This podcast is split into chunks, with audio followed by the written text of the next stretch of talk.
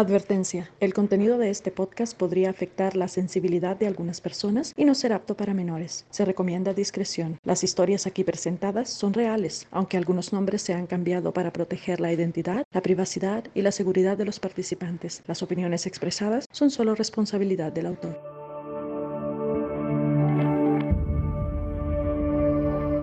Esto es Sobreviviendo a los Testigos de Jehová con Jacobo Franco, un podcast en donde hablaremos de las creencias de esta organización. Contaremos las emotivas historias de los miembros que se han salido de ella y los difíciles obstáculos que han tenido que enfrentar por ser parte de la comunidad LGBT. Y hablaremos con expertos de la salud mental para que nos den consejos y tips sobre cómo salir adelante. Hola, hola, bienvenidos a Sobreviviendo a los Testigos de Jehová, su servidor Jacobo Franco, gracias por acompañarme. El día de hoy este no es un episodio de la segunda temporada, estamos trabajando en ella, por cuestiones de salud, de trabajo y otros compromisos, no hemos podido empezarla, ya tenemos algunos episodios grabados y esperamos poder lanzarla en un momento cercano. El día de hoy decidí hacer este podcast por el simple hecho de que se lanzó la Asamblea Regional de los Testigos de Jehová 2021 y estaba yo en un grupo de eh, ex testigos de Jehová donde alguien mencionó sobre el discurso del sábado por la tarde de la asamblea. Este discurso fue presentado por el señor Splain, miembro del cuerpo gobernante de los testigos de Jehová. Y este discurso prácticamente fue dirigido hacia todos nosotros, digo a la mayoría de los que nos escuchan, a aquellos que nos escuchan que todavía están así como que decidiéndose qué van a hacer con su vida, Tal vez este discurso los persuada de dejar de seguir adelante con sus planes de vida. Y vamos a ahondar un poquito más. El discurso se trata sobre la apostasía. Y lo que este señor menciona en el discurso es que deben de tener cuidado como testigos de Jehová de no escuchar a los apóstatas y a los medios de comunicación. Y habla de que a veces los apóstatas se convierten prácticamente en ángeles de luz que se muestran interesados como, como si fueran estudios de la Biblia y empiezan a cuestionar a los testigos de Jehová para hacerlos tambalear en sus puntos de vista y en sus creencias. Y eso tal vez ocurra, pero yo creo que en mi experiencia lo que yo he visto es que a los que nos llaman apóstatas, bueno, somos un poco más directos y no tenemos la paciencia como para estar dedicando un tiempo a fingir que somos estudiantes de la Biblia. Pero bueno, prácticamente habla acerca de que hay que tener cuidado con lo que pasa en las redes sociales, con los comentarios que los testigos de Jehová escuchan por parte de los apóstatas. Y bueno, para ellos, ¿quién es un apóstata? Para muchos de los que nos escuchan, que tal vez todavía estén entre los testigos de Jehová, o incluso aquellos que ya se hayan salido, la palabra apóstata es de miedo, es de temerse, porque se nos inculca que es un pecado prácticamente imperdonable ser un apóstata. Pero ¿quién es un apóstata en este caso? Para los testigos de Jehová. Bueno, aquella persona que se atreve a cuestionar sus creencias y que incluso se atreve a cuestionar cosas que están pasando dentro de la organización. Entonces, probablemente muchos de nosotros cabríamos dentro de esta definición de apóstata. ¿Por qué? Porque pues nos hemos puesto a reflexionar en ok, esto es lo que se me enseñó, pero ¿es realmente la verdad? Para aquellos que aún están tambaleando, tal vez se sientan mal porque están cuestionándose sobre los testigos de Jehová y sobre sus creencias. Y prácticamente el motivo de esta asamblea, de este discurso en, particular, es hacer que aquellas personas que están tambaleando en su fe, entre comillas, dejen de hacerlo y regresen a los testigos de Jehová. Porque no está permitido pensar no está permitido cuestionarse, no está permitido ser inteligente prácticamente. Y la cuestión aquí es que no es cuestión de la Biblia, es cuestión del cuerpo gobernante. ¿Qué es lo que dice el cuerpo gobernante? Y lo que dice el cuerpo gobernante es la autoridad para los testigos de Jehová. Y siguen sus creencias. En realidad no es yo creo en Dios, yo creo en Jehová, yo creo en la Biblia, es yo creo en el cuerpo gobernante. Y aunque no lo hacen de manera directa, como lo hace el Papa, en realidad, el cuerpo gobernante es como si fuera el Papa dentro de los testigos de Jehová, porque sus palabras son la ley. Cuando el cuerpo gobernante visita a las asambleas, se les trata como celebridades. Los hermanos quieren tomar fotos con ellos. ¿Por qué? Porque pues son famosos, ¿no? Y esta es una actitud y un comportamiento pues que no está acorde al comportamiento de los siervos de Jehová, porque dentro del pueblo de Dios no hay protagonismo. Y bueno, como les decía, este discurso me llamó bastante la atención, me hizo recordar muchas cosas y de cómo yo estaba completamente cegado. Incluso cuando salí de los testigos de Jehová por años, yo decía, es que ellos tienen la verdad. Lo que yo digo es, es que, bueno, lo que yo piense está mal, si no está de acuerdo con sus enseñanzas. Y por lo tanto voy a ser destruido en Armagedón. ¿Por qué? Porque estoy pecando. Ya después de años, después de terapia, después de ver las cosas claramente, entonces me, di cuenta de muchas cosas. Y al fin logré sentirme libre. Ahora bien, con respecto a este discurso, pues los que tenemos como familiares dentro de los testigos de Jehová, tal vez se vayan más duro contra nosotros. ¿Por qué? Porque para ellos vamos a ser apóstatas cualquier cuestionamiento que se les haga es apostasía. Y bueno, en este caso habló de los medios de comunicación. Y es, es muy lamentable, es terrible cómo malinterpretan la información, cómo la manejan y la manipulan para sus seguidores. Dijo que los medios de comunicación pues no son mucho de confiar. ¿Por qué? Porque a veces dicen mentiras con tal de obtener audiencia. Ok, estoy de acuerdo, de cierta manera, pero también estoy de acuerdo que los medios de comunicación en muchas ocasiones pueden haber dicho la verdad. En segundo lugar, habla acerca de que si, hay, si existe una demanda en contra de alguien, esa demanda no precisamente quiere decir que la persona demandada es culpable. También estoy de acuerdo. Pero ¿a qué están aludiendo en este caso? Bueno, están aludiendo precisamente a las demandas que se les ha hecho a los testigos de Jehová por abuso sexual, entre otras cosas. Y no sé ni qué decir, no sé ni cómo expresarme, porque me indigna de gran manera. Ha habido cientos o miles de casos de demandas en contra de los testigos de Jehová alrededor del mundo. Particularmente yo conozco al menos dos personas que fueron abusadas sexualmente de pequeños. ¿Qué fue lo que pasó en este caso? Fueron a los ancianos. En, en uno de los casos, la persona que estaba abusando a este menor era anciano de los testigos de Jehová. Fueron a los ancianos, típico, la regla de dos. Si no hay dos testigos, no sucedió. Entonces la palabra de un niño en contra de la palabra de un adulto no tiene significado.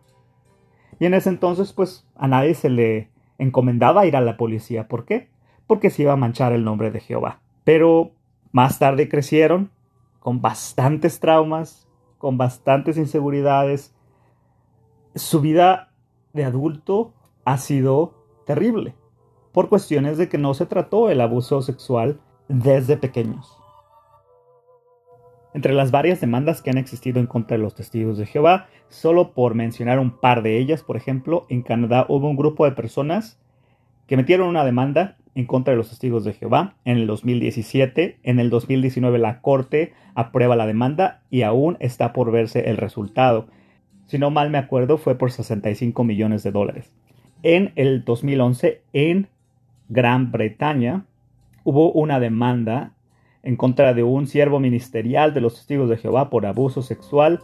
En el 2015, la Corte de Justicia de Londres le dio como reparo por el daño a la víctima 275 mil euros que los testigos de Jehová tuvieron que pagar.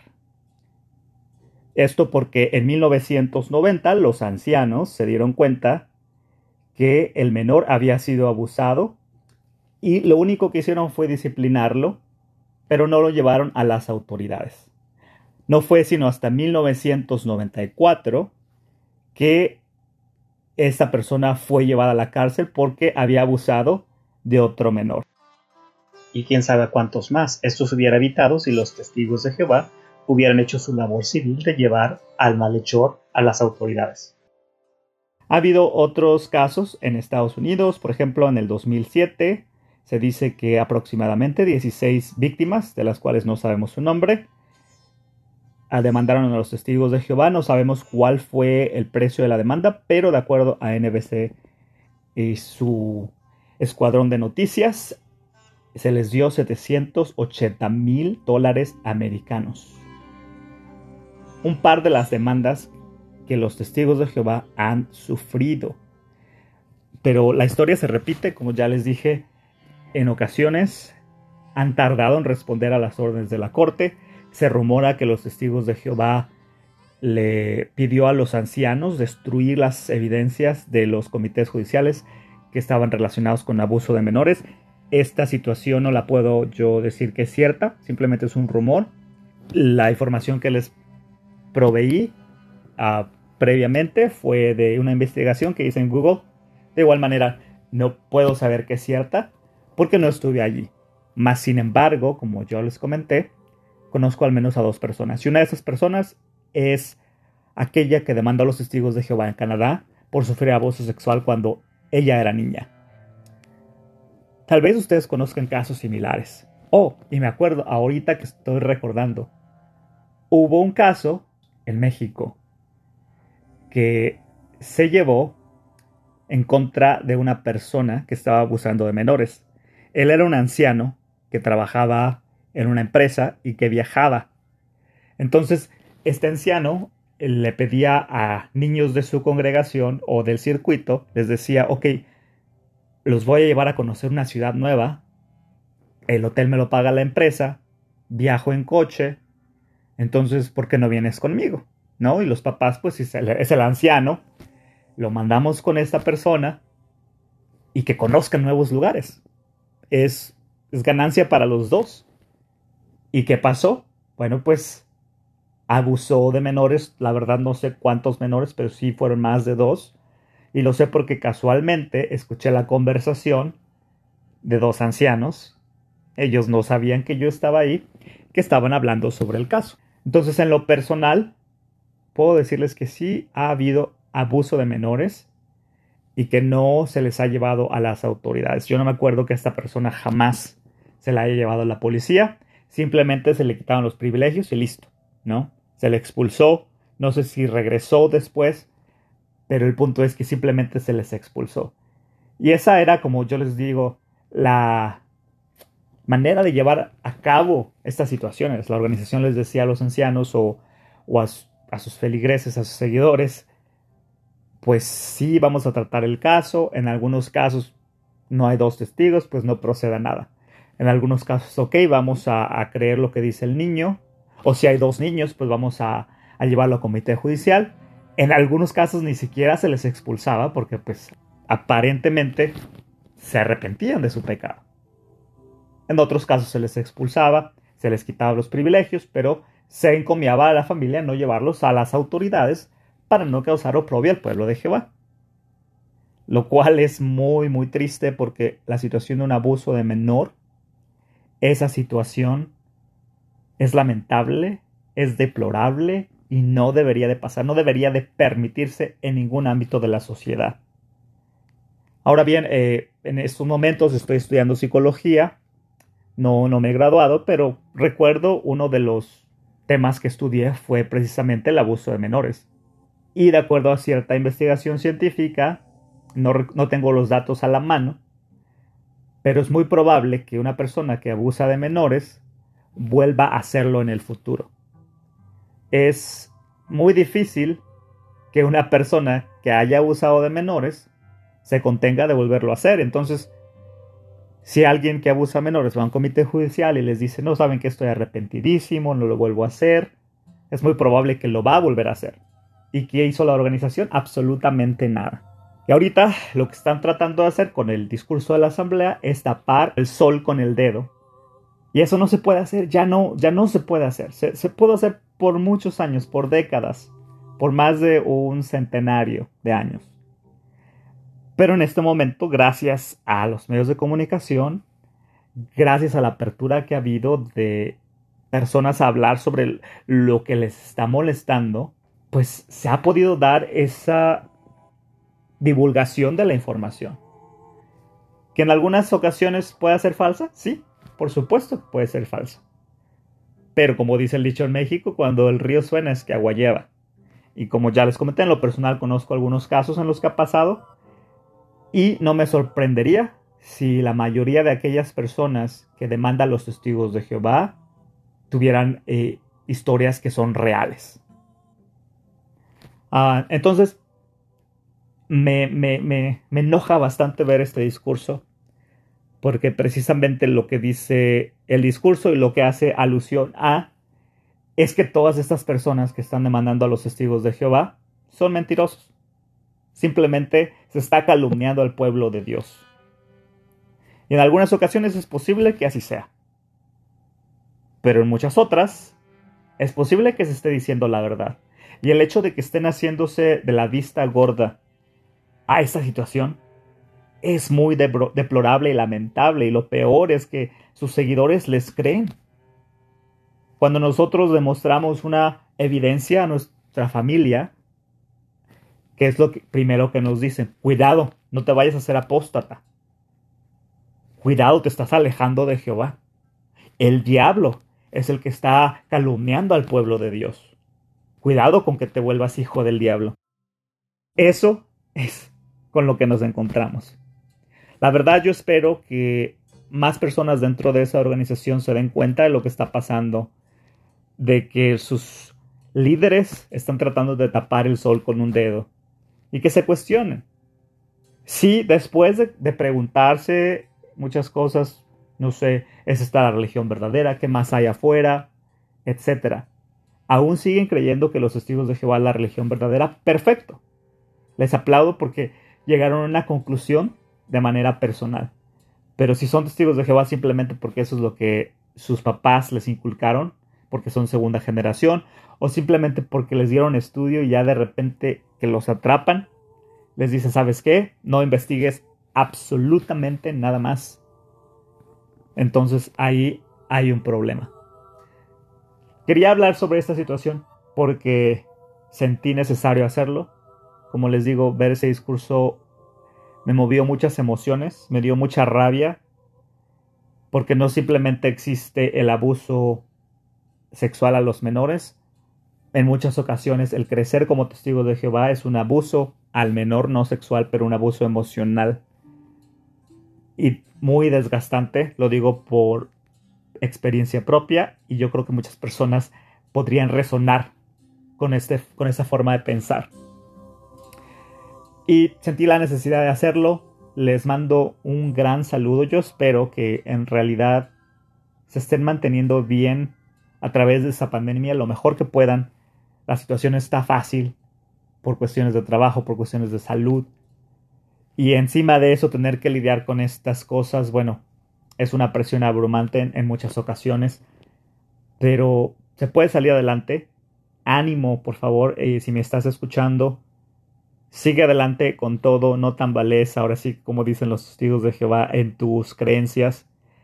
Si aún estás dudando sobre si son la organización o no, como dijeron en el discurso del sábado por la tarde, siempre hay dos historias. Y lo que, lo que dicen ellos es, no escuches la historia de la posta, ni siquiera la escuches. Escucha solo mi lado de la historia. Yo lo que les invito a hacer es que escuchen ambos lados de la historia. No les digo que hagan oídos gordos a los testigos de Jehová, porque eso no sería justo. Lo justo es que escuchen tanto a los testigos como a las víctimas. Y en base a eso, ustedes pueden tomar una decisión sobre qué creer sobre qué hacer con su vida y sobre cómo salir adelante. Les mando un gran abrazo y espero que se encuentren muy bien. Yo espero escucharlos próximamente en una segunda temporada. Gracias por escuchar este episodio, que estén muy bien. Hasta luego.